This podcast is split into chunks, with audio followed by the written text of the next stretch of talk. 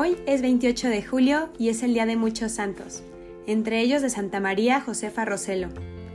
Hay tantas mujeres que a mí me inspiran mucho a ser mejor cristiana y mujer, y definitivamente María Josefa Roselo se ha vuelto una de ellas. Nació en 1811 en Avisola, Italia, de familia pobre. Cuando era todavía muy pequeñita, su papá la llamaba la pequeña capitana, porque demostraba tener cualidades de líder y ejercía mucha influencia entre sus compañeras.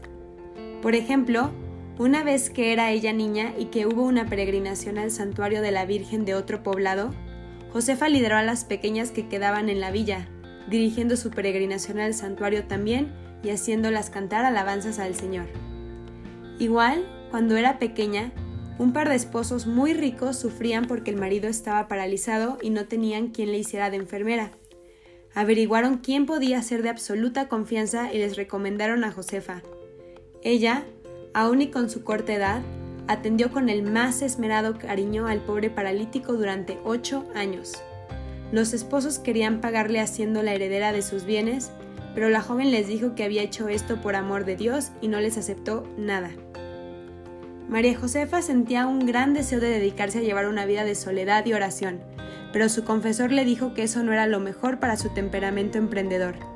Entonces, al saber que el obispo de Sabón estaba aterrado al ver que había tantas niñas abandonadas por las calles sin quien las educara, se le presentó para ofrecerle sus servicios.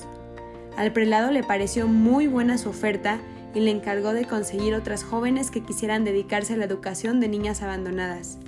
Y así, en 1837, con ella y varias de sus amigas quedó fundada la Congregación de Nuestra Señora de la Merced con el fin de atender a las jóvenes más pobres.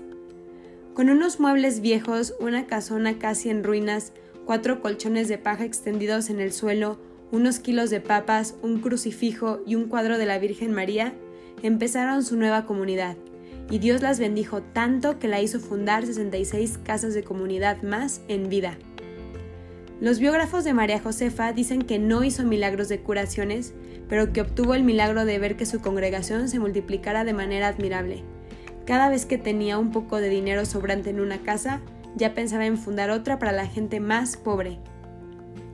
La esposa del paralítico al cual ella había atendido con tanta caridad y amor cuando era joven, le dejó al morir toda su herencia y con eso pudo Josefa pagar terribles deudas que tenía y fundar nuevas casas. La madre Josefa tenía una confianza total en la divina providencia, o sea, en el amor generoso con el que Dios cuida de nosotros, y aun en las circunstancias más difíciles, no dudaba de que Dios iba a intervenir para ayudarla, y así sucedía. En su escritorio tenía una calavera para recordar continuamente en qué terminarían las bellezas y vanidades del mundo. Durante 40 años fue superiora general, pero aún teniendo tan alto cargo en cada casa donde llegaba, ella siempre se dedicaba a ayudar en los oficios más humildes, como lavar, barrer, cocinar, atender a los enfermos más graves. Ante tantos trabajos y afanes se enfermó gravemente. El obispo se dio cuenta de que se trataba de cansancio por exceso de trabajo. La envió a descansar varias semanas y volvió llena de salud y de energías para seguir trabajando por el reino de Dios. Los misioneros encontraban muchas niñas abandonadas y en graves peligros y las llevaban a la Madre Josefa. Ella, aún con grandes sacrificios y endeudándose hasta el extremo, las recibía gratuitamente para educarlas. Su gran deseo era poder preparar mujeres misioneras para ir muy lejos a predicar a Cristo y atender a enfermos y pobres, y lo pudo hacer cuando desde Buenos Aires le rogaron enviar a religiosas a atender niñas abandonadas. De hecho, en ese barco donde se fueron, iba un grupo de misioneros llevados por San Juan Bosco y ellas pudieron recibir la bendición y consejos de este gran santo que estaba ese día despidiendo a sus primeros misioneros salesianos. También en América sus religiosas fundaron hospitales, casas de refugio y obras de beneficencia.